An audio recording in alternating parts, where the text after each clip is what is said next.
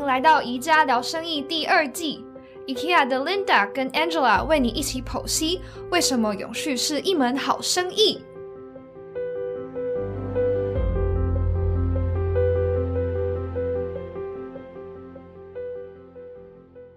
嗨，各位观众，大家好！今天我们非常荣幸邀请到亚东工业气体的 Andy 来参加我们这一集宜家聊生意。Andy，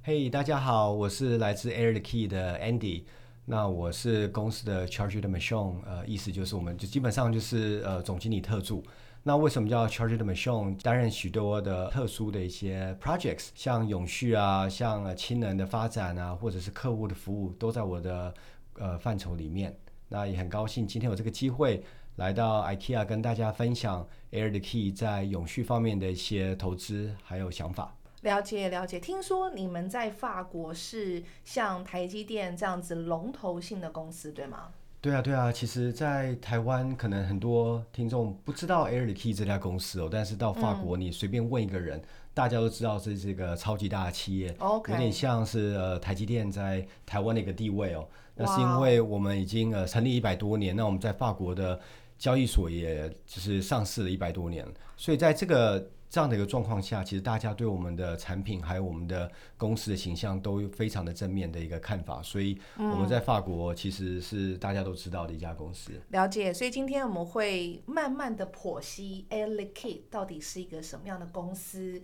然后它在永续上面有没有一些很崭新的服务，以及它在台湾怎么样帮助台湾的这个社会迈向更永续的未来。同步，我们要解析说为什么永续对于 i l k 来说是一门很好的生意。你们这样子的这个呃生意的范畴跨及到了化学品、专业设备。或者是这个技术资源等等所有的服务，在台湾的员工已经超过七百七十个人，而且服务的据点呢、扩及了台北、新竹、台中、高雄以及台南，还有各大的科学园区，感觉起来是一个很大的公司哎。其实我们在台湾是一个全台湾最大，我们就说我们是台湾最大的发商啊，哦，或者是我们是最对制造业来讲，我们是全台湾最大的法国的制造业公司。是那这个公司在台湾其实成立是一九八七年。那有趣的是，这一年我们是台积电诞生的同一年啊。OK，那所以我们在台湾基本上做的事情就是呃，当然是生产呃气体。嗯那很多人问我说什么是生产气体，我常说我是公司买空 卖空的一个行业。然后他们都以为我在开玩笑，但是我们真的就是一个买空气卖空气的一个行业。对啊，空气不就是我们随手抓一下就有的东西吗？对啊，对啊，所以很多人说你们公司有在卖古关的吗？还是台北的，还是台中的？我说其实我们都有。那我们工厂基本上在从南到北都有。那我们主要的是是把空气呃做一个纯度的纯化。其实我们在呼吸的，哦大家觉得我是呼吸很多呃就是氧气，那其实不是，我们在呼吸大部分都是氮气。这大气对，在大气中百分之八十都是氮气，那百分之二十才是氧气，那剩下的一些其他的化学。那所以我们就是工作就是把这个大气中的大气，就气体、空气嗯，分散，温度降到大概零下两百多度。那这个时零下200多候呢，嗯就是呃氮气跟氧气就会被分散出来，那我们就可以纯度非常高的九九点九九之类的一个纯度的氮气跟氧气，然后卖给呃公司，例如说呃任何半导体公司或者任何工业，他们都需要氮气。OK，那或者是我们在平常提到可能比较常听到就是氮气咖啡之类的。哦，那甚至你有没有吃过面包？可能是蓬蓬的，没有？有时候那面包塑胶其实里面大部分都是氮气，细菌在氮气下没有办法存活。了解啊，但是氮气可以帮助食物的保鲜是吗？对，它可以让那个食物在没有添加防腐剂之外，还可以就是可以用久一些。那当然，就面包，假如说里面全部都是氮气的话，吃起来会脆脆的啦。哦所以我们会加入一些二氧化碳。那二氧化碳也是我们公司所提供的产品，所以你可以看到，就是化学原原物表里面其实很多的气体都是我们公司有在卖的。那尤其是最近啊，我们看到半导体业，其实他们也用的非常的大量的一些特殊化学材料。是那所以我们也是卖给很多的，就是说半导体公司。那我们很多地方都是一个 sole supplier，就是我们没有我们这个气体公司就没办法继续营运下去。所以我们可以说，我们大家每次、每个人在用的 iPhone 啊、手机里面，其实都有 Key 的心血在里面。哦，真的，在我们 iPhone 里面有特殊的气体是吗？就是 iPhone 里面的制成需要用到大量的一些哦气体，或者是一些特殊的化学材料，才有办法做出来。了解，所以亚东气体感觉是各大企业后面的推手。对，所以很多人说，呃，气体是工业之母啦。哦，那所以我们做的事情就是，呃，等于说提供这些武器给这些呃半导体公司，让他们在制程中更有效率。是，所以简单来说，你们就是买空气、卖空气的一家公司。我们就是一个买空气卖空气的公司，没有错。可是这感觉后面是非常多专业的制程跟技术，对不对？没有错，没有错。所以我们在这个过程，我们已经也是一百多年的公司嘛，所以我们在过程中有非常多的一个技术的 know how。那我们是在过几年也是做很多的技术提升，还有效能的提升。是那最近我们也就是花很多的精力在永续这方面，就是绿能，让我们的生产更有效率之外，可以减少更多的二氧化碳的排放，减少就是我们对地球的一个负担。哇，Andy 马上切入重点，就是我们想了解一下，对于亚东气体来说，永续对于你们来说是一个什么样的意义？迈向永续的过程当中，是不是真的帮助了你们企业的成长？永续变成一个大家都需要做到的事情，呃，尤其是大家都知道，就是全球暖化的一个现象了，所以减少二氧化碳这件事情是我觉得每一个公司都需要做的。那尤其是我们是一个发商，那我们是又在法国是一个知名的一个公司哦，所以减少二氧化碳这边我们需要做整个社会的一个领头羊，所以我们做了蛮多的事情在这方面。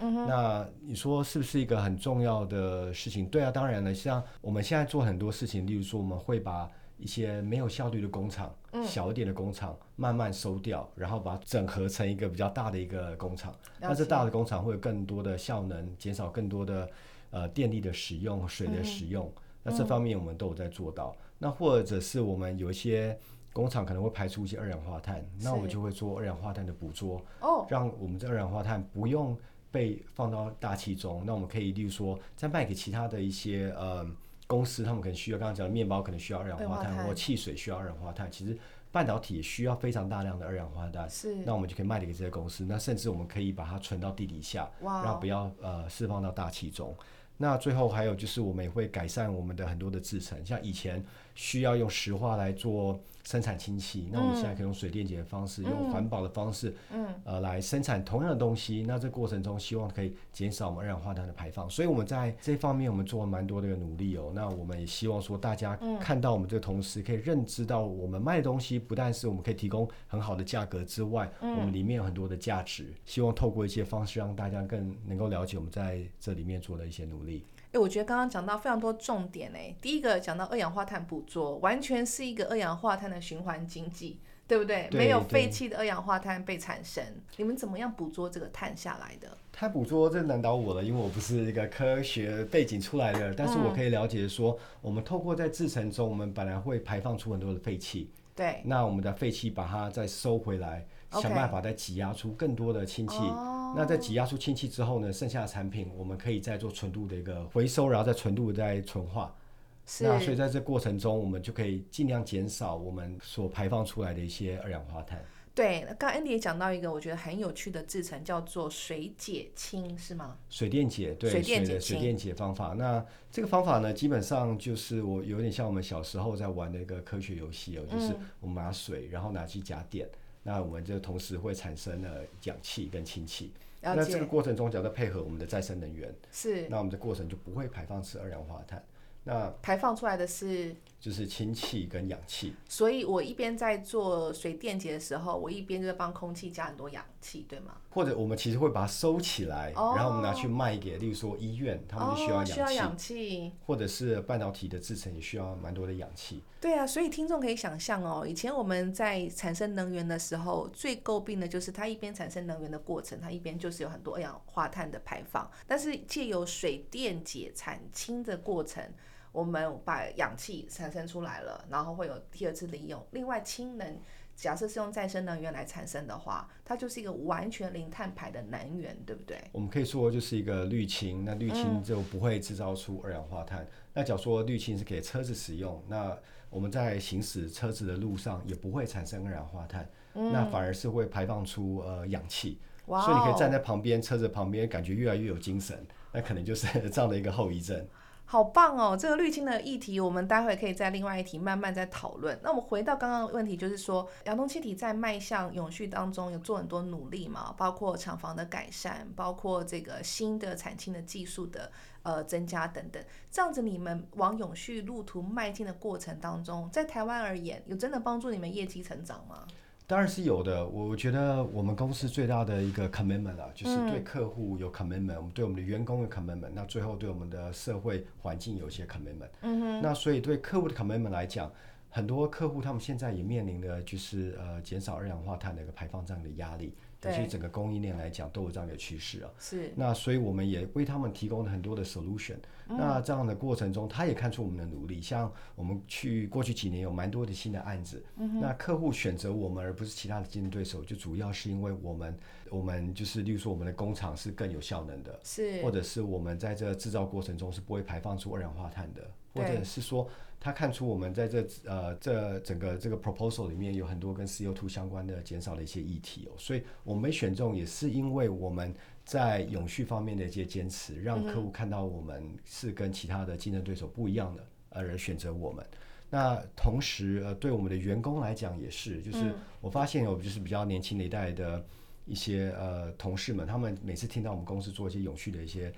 一些事情，他们眼睛就会发亮。哦，真的，有这么多事情可以做，然后有这么多新的 project，有这么多未来的 innovation 相关的，所以他们本来认知说，哦，Air Liquide 亚东工业气体听起来就是一个非常传统、硬邦邦、K K 的一些老公司。对。发现原来有这么多创新的想法，还有一些呃突破，对我们的员工来讲，这也是一个非常重要的事情。最后，当然就是对我们的 overall 的环境的 commitment，我们也需需要就是做出我们当初的一些承诺，所以。我觉得永续对我们来讲是一门好生意吗？我觉得是一个非常困难的生意，因为我们要 要做出很多的一些牺牲的。但是我觉得是值得的，因为唯有做到这件事情，我们才有办法呃拿到更多的案子，recruit 更多新的一些人员，然后对社会的形象也是比较好的。有啊，现在坐在我旁边是我们这个 podcast。Z 世代代表 Angela，她刚刚听到 Andy 在讲的时候，眼睛已经亮到旁边，感觉有个 spotlight。Angela，你要不要告诉我们一下，就是你怎么看刚刚 Andy 的的分享？我觉得刚刚 Andy 讲的我很有共鸣，因为其实。就对我们这个时代来说，现在在选，不管是未来的公司，我们都会去看说，我们跟他们的永续理念或者他做的事情，跟我们的价值观认同有没有一样。然后，如果是特别是像有一些做比较多永续专案啊，或者是照顾动物福利啊，或是跟素食主义等等相关这种，我们就会对他们更有认同，然后会就是被这种企业吸引。好，刚刚 Andy 在呃跟我们的闲聊的时候，有讲到说，其实。你们的总公司法国针对于争取未来呃优秀的人员的时候，永续对于他们来说是一个很大的吸力，对吗？我发现其实台湾也是啦，就是我们在一些新的员工的时候讲到永续的一些议题，他们其实会对公司更有一些认同感。所以我们每年都会说，就说像进摊的活动啊，我们会跟大家宣导说如何透过我们的 efficiency 来减少我们的一些呃。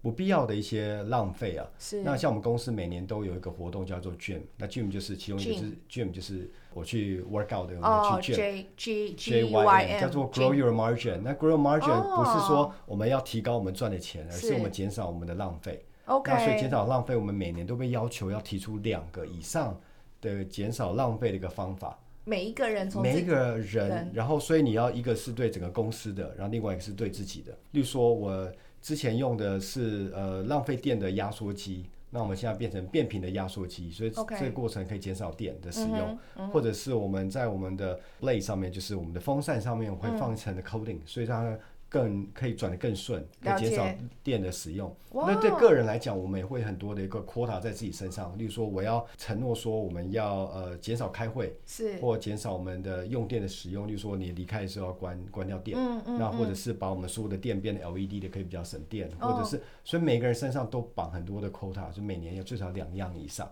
那所以透过这样的方式，我们也是希望说，每年可以减少电的使用一到两个 percent。那对水也是。对，同时对我们平常生活也越来越多的一些永续篇的要求，像我们以前吃的便当可能就是呃纸做的，然后什么现在一次性的，一次性，那我们现在就会说，呃，我们是不是可以买用铁盒子送的便当？所以人家送便当来一个铁盒子，那吃完他们再把它收走回收。那我们之前可能用到很多的塑胶，呃，是。例如说我们客人来，我们给他瓶装水喝，是。那我们现在就说不行，我们现在就是一定要拿杯子里面装水，然后跟客户说，我们做件事情都是、呃，这个环保的一些事情。真的很棒，我觉得做这一些东西，等于就是把永续内化到公司的每一个成员。他在做任何商业思考或者任何行动之前，他都会想一想有没有什么方法是对呃永续更好。我们 IKEA 也有做类似的，我们今年举办了第一届零废弃大挑战，然后各家的员工也是奇招百出，对不对？对，有有些组别提出那种无纸化，可是不是你们想的就是那么简单，就是比如说一张纸互背起来，不是，他是把所有系统需要纸本的作业的全部都把它表单化，所以那效益可以扩大很大。然后还有一些组别是拿我们店里面的旧的布沙发套，然后可能是有坏掉啊，或是客人退换货，然后本来都要报废，他把它拿来就是加工，把它做成，他是跟外面的一些弱势团体、社服团体合作，把它做成包包啊、其他用品。嗯对，五指花是新店店，然后这个沙发布套是高雄店，这两家店都是我们永续店的模范生。所以我觉得回应到 Andy 刚刚所分享的，就是呃，IKEA 跟 a l i k e 我们真的都想方设法的是希望把永续变成我们的 DNA 嘛，对不对？所以我觉得呃，未来你这个 Grow Your Margin 已经被我抄起来了，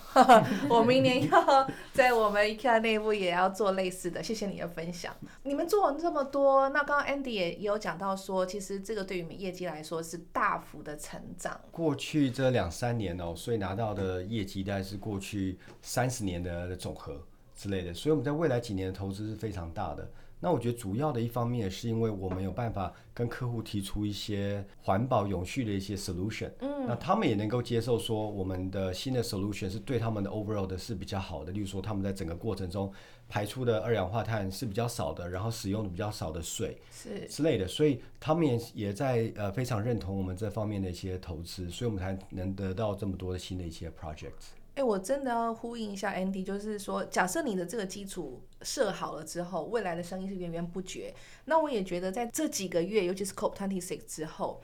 天哪，这个永续的生意，我觉得整个是爆棚。举例而言，就是我们 IKEA 内部要做碳盘查，访了几家这个做碳盘查的顾问公司，每一家都告诉我说，他们的时间已经排到明年年底了。所以其实我可以看到，整个台湾产业界的确就是在往永续这种各项方面这个要求的这个转型。那我想亚东气体是领导呃社会企业的这个领头羊。对于你们而言，下一个十年来说，你们有些什么样新的想法或发展吗？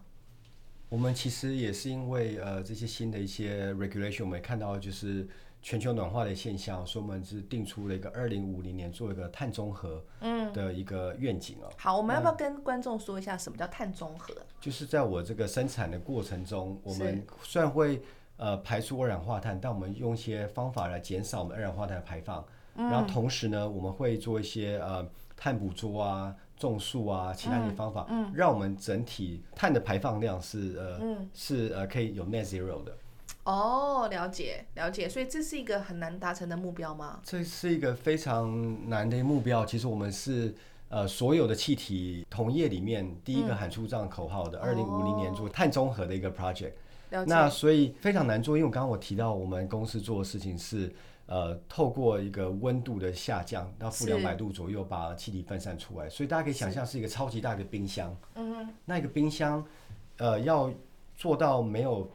用到任何的电，或者是没有办法排出二氧化碳，这件事情是一个蛮难的一件事情哦。对啊，所以我们一个短中长期一个 project，所以长期当然讲，我们就是二零五零年碳中和的一个 project。嗯，但是我们在短期是说，我们每赚一块钱，呃，二零二五年之前，我们要减少三三 percent 的一个排碳量，所以只说每赚一块钱，我会产生的二氧化碳会减少三十三十个 percent。了解。但是呢，中期是我们在二零三五年之前，我们要减少我们总排放量，就是减少百分之三十三 percent。了解。意思就是说，我们业绩不断成长，我们的、我们的工厂 double 可能甚至 triple，、可是我们产出的二氧化碳要减少三三个 percent。了解。那这个是一个非常难做到的事情，所以我们也在透过蛮多的事情，刚刚讲到，就是我们把工厂变得更有效率，我们把改变我们的制程，那甚至我们在买一些绿电，所以我们开哦始在到处就是看看台湾哪里可以买到绿电。那当然，我们了解这过程中，很多的绿电已经被台积电买走了。对啊，但是我们也是希望说，在未来有新的一些绿电释出的时候，我们可以就是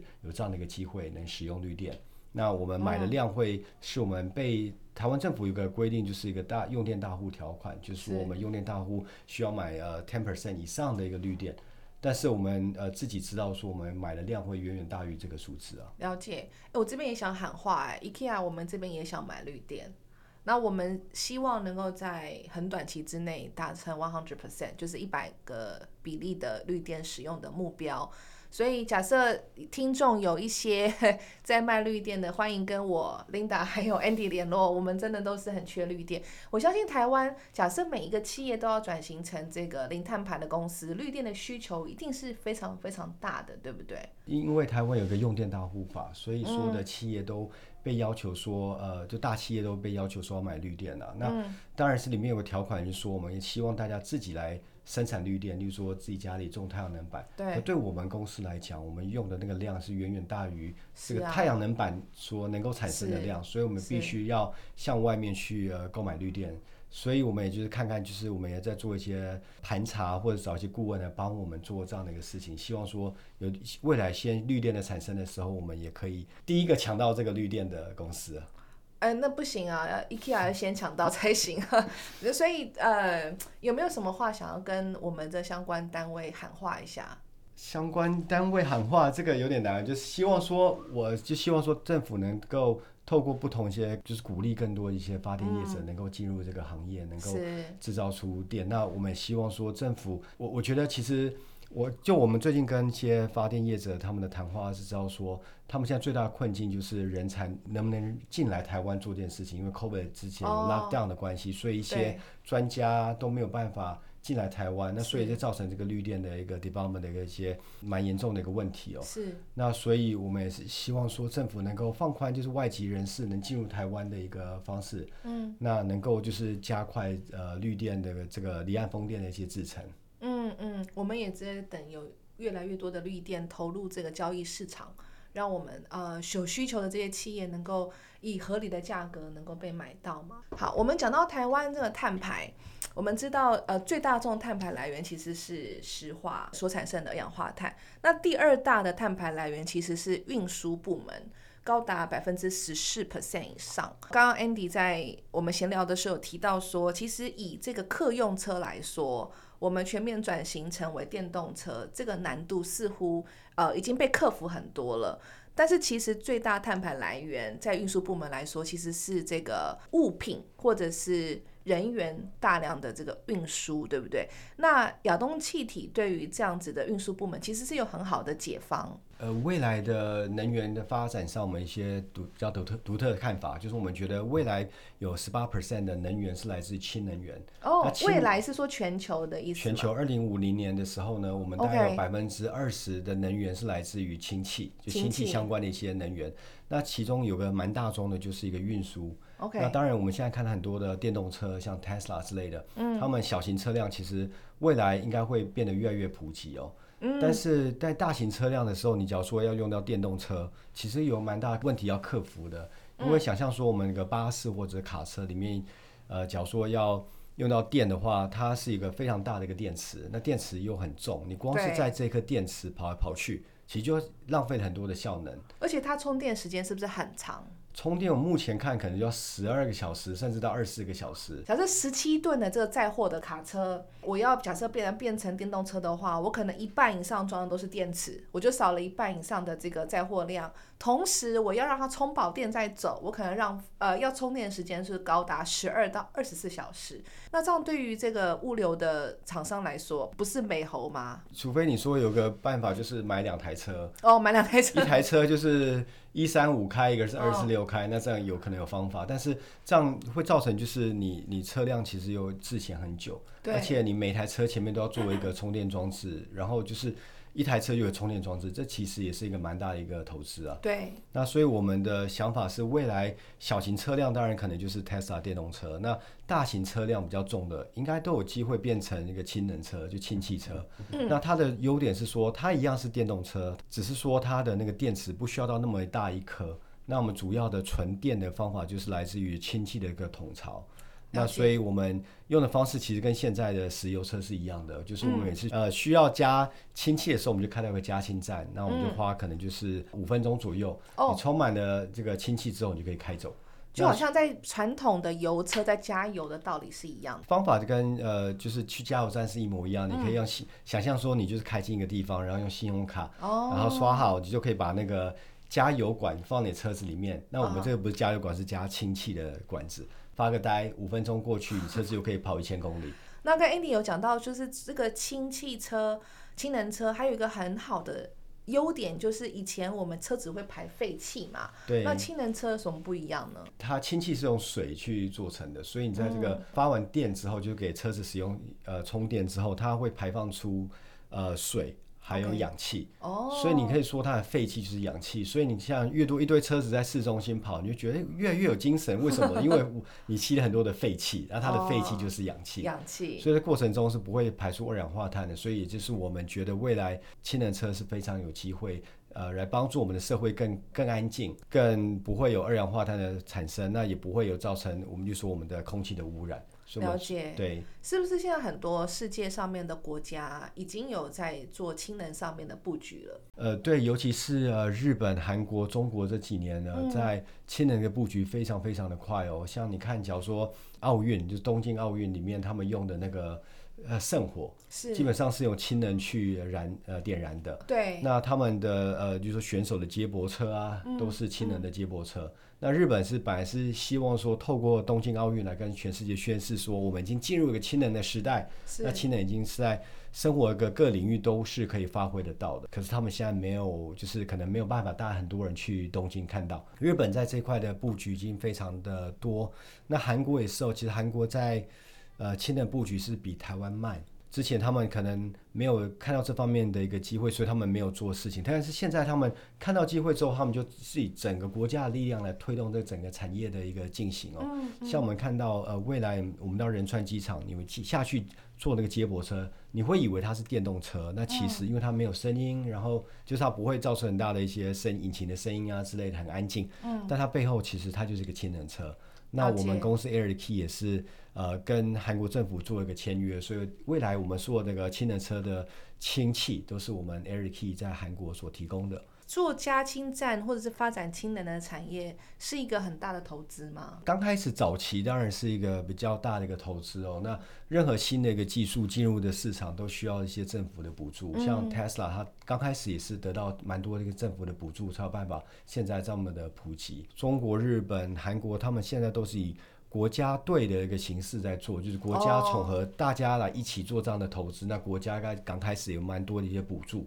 嗯那一旦这个产业起来之后，它的价格就会急速的往下掉。那所以他们也看到这个机会，能够呃做这样的事情。所以台湾要做这件事情，当然我们希望说政府能够、呃有这样的一个政策，把氢能放到我们一个绿能的一个政策里面，然后以国家队的一个形式哦来做这样的一个投资。我觉得蛮 make sense，蛮合理的，因为国家其实有再生能源的这个发展路径，所以其实呃，趁这个事情还在先机的时候，就是还在发展前期的时候，国家如果能够有这个国家队的资源来发展氢能，那对于我们碳排目标的确是一个很大的推手。对，当然是，我们也希望说有更多的厂商，就是或者是公司能跟我们一起来做这样的事情哦。像嗯 IKEA 到时候说不定是也可以考虑用我们的氢能车或者是是氢能的推高机在我们的仓库里面。那我觉得在这个过程中，有越来越多人使用这新的技术，这个技术才有办法普及，然后把价格往下掉。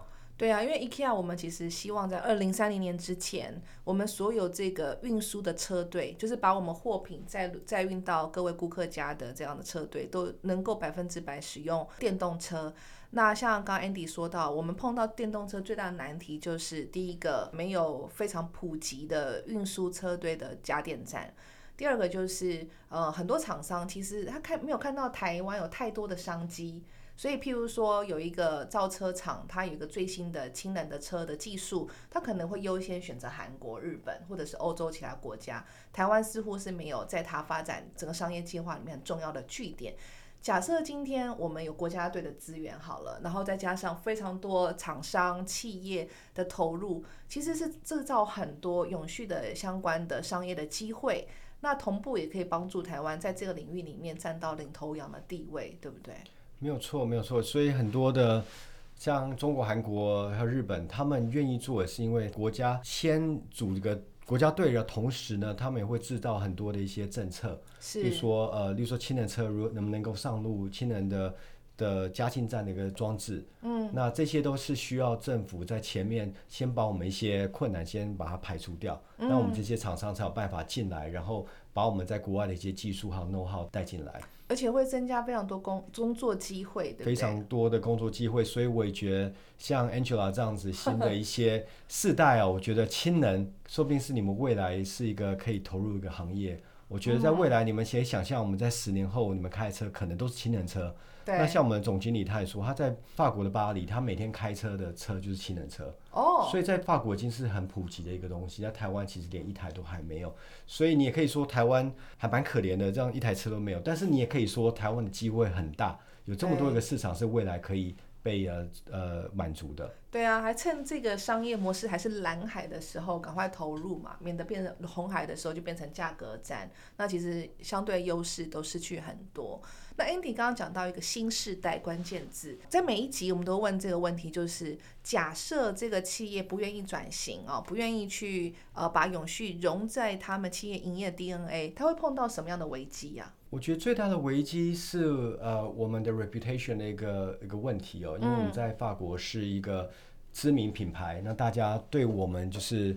都是以就是崇拜眼光看着。这家公司，所以我们做事情都会是放在一个放大镜下所观看的。嗯，那所以我们一定要在永续方面做到，就是比大家还要领先一步。我们只要没有做到这件事情，我们就会失去大家心目中就是领头羊的一个地位。是。那我们呃在跟我们的客户在争取新的案件的时候呢，我们是需要做一些比较永续的一些呃 solution。嗯。如果我们没有办法做到这件事情，我们其实就是刚像丽娜讲，我们就是比价格战。谁比较便宜，那谁就可以得到新的案子。那这对我们来讲没有那么好的事情，是因为我们其实有很多的一些 know how 在呃我们的制程里面。那我们是希望说，透过永续，让大家看到我们呃在生产里面的一些努力哦。嗯。那最后就是我们的员工，我觉得新时代一定是要透过一些一些永续的精神，让我们看到我们就做了一些努力。那假如他们没有看到这些事情，他们就觉得就是一个 LKK 的一个公司，没有必要来加入。所以我们希望说，透过永续让大家看到我们的一个企业文化。那也希望说，能够透过这个机会来 recruit 到最聪明的人来加入我们。那假如说没有这些最聪明的下世代的人加入我们，我们公司是没有办法继续往下成长的。关键竞争力的来源就是优秀的人才。那刚刚听 Andy 说，优秀的人才他在做职业首选的时候，的确是会去看这个品牌，它后面有没有对于地球跟人类的愿景跟承诺，也就是永续的价值。所以刚刚 Andy 有说，他就说以前可能 branding 品牌力来自于我有很好的服务，有很好的产品，但现在其实品牌的价值很大一部分是来自于你这个品牌是不是有一个愿景、一个 purpose、一个承诺，对不对？Angela，你你同意这样的说法吗？非常同意。讲一下，Angela 离开 IKEA 了，所以各位各大呃快要快要离开 IKEA，各大企业有兴趣的话可以来挖角。对，大家好。他他结束这边的 intern，然后再找寻下一份这个很好的这企业的呃落脚地。Angela，你对于你而言？什么样的公司才叫做真正的永续的公司？除了你刚刚说的，哦，我可能不做，呃，我关注动物福利，或者是我在碳排有有有这个贡献，或者是策略。什对于年轻人而言，到底什么样的品牌叫做永续的品牌？我觉得是会，就是勇于推出一些就创新的商业模式，是可以让我们。不论是身为消费者或者身为员工，是可以就是参与在里面，然后也是可以发挥影响力。净摊算吗？算啊，净摊或者是像 Kia 我们有推出循环商业模式，然后可能像一些超商会有那种裸装的那种服务，就是这种，就是让我们真的可以实际参与在里面。要要做出一些东西来让你们看到，你们就会觉得说，哦，这是一个永续的公司，是吗？对。那现在可能会关注，比如说像多元包容、多元包容这种议题。那在 a i r l i Key，我们有针对多元共融这样子一块的领域在做琢磨吗？有，其实我们呃每年都有做一些员工相关的一些活动。那包容这件事情是很重要的。是那我们会说我们有呃包容各种的种族啊什么之类的，台湾就是没有办法，因为台湾就百分之九十就是亚洲的员工嘛，台湾人嘛，嗯台湾人我们呃对说包容这件事情非常看得很重。例如说我们我们有成立一个女生社，哦就是女生社这个好有趣哦 Women's Club。Women's Women's Club Club 在讲什么？老公就是很坏，之类的 之类的都要讲，都可以讲，就是就是其实女生在职场上都有很多的一些心酸的事情，比如哦说我要加班，那我这样小孩怎么办之类哦的。那我们就是透过这样的一个 club，大家有办法交换意见，嗯。但同时我们也会透过这个 club 来找出一些方法，例如说来制定对女生会更好的一些的政策，或者是有什么样的 benefit 或 policies。例如说，我们现在有一个、呃，我们可以叫做 Family Day，哇所以我们可以随时选择什么时候要自己放假。我们甚至也可以就是有一个，就是我们可以选择居家照顾假吧，就是我我 OK 这一天我小孩忽然有事情，我可以就是请假，然后回家照顾小孩。OK 那这一天假我可以在家工作，那顺便照顾小孩。那 OK 我然后甚至我们也可以就是随时要请呃，就说 work from home 也可以。是那根据我们自己每个人的需求来做的。那所以这些都是因为我们有些是 club，然后我们所以公司会制定呃其相关的一些策略，然后让他们变得更、对我们的员工是更 friendly 的一些 policies。好酷哦，好酷哦！我觉得这个工作形态如何包容、多元共融，以及在新 COVID 后 COVID 之后新工作形态，如何再做到这个呃对于女性好、各个家庭好的这样子的一个照顾，我们可以在另外开一集，因为这是个非常有趣的议题。谢谢 Andy 在之前呃二十分钟给我们分享这么多有趣的新知。我想要问 Andy，就是假设你可以帮我们总结一下，永续为什么是一门好生意呢？所以永续对我们来讲是一个非常困难的事情哦，不是一个嘴巴讲讲，然后就自己开心就好了，是真的要下苦功去做很多的事情。嗯，但是我们一定要这么做，为什么呢？因为唯有这么做，我们才有办法得到客户新的一个案子，嗯，得到新时代聪明的一些新员工来加入我们。这么做，我们才有办法得到客呃，就是各界对我们的一些关注还有赞赏。所以，尤其是最近呃，对大家应该都知道，就是华尔街或金融圈对这家公司有没有呃赚大钱，这是当然是很关注的。但是他们更关注的就是这个公司有没有一些 commitment to society，、就是一个呃我们的永续的一个呃 vision，还有我们做什么样的事情，让我们的社会是更环保的。是那所以也就是因为这样子，我们也呃，因为这样子，我觉得大家对永续是不是一个好生意这件事情，当然每个公司有不同的看法了，但是对我们来说，就是一定要这么做，不然我们就没有生意。哦所以你也可以说，一定就是一门好生意，因为我们一定被迫需要做这件事情。我觉得很敬佩亚东气体在过去一百年来对于人类这个工业发展的进程的努力。更感动就是说，你们身为这个企业龙头，不管是在台湾或者法国，你们看到了未来的商机，看到未来永续的价值，而且是以身体力行的方法告诉所有的消费者、你们的客户说，这个是我们坚信的信仰，而且我们告诉你说，唯有这么做，你才能够呃，我们说的那个长青基石，就是企业长青啦。我觉得这也就是我们在讲永续的真谛，对不对？人类地球能够永远的繁荣，然后企业能够永远的繁荣，所以企业才有办法永续。企业才有办法永续。对，好，那我们今天谢谢 Andy 来大驾光临一家聊生意，也希望 Andy 的分享能够给带给大家一些灵感。拜拜。谢谢，拜拜。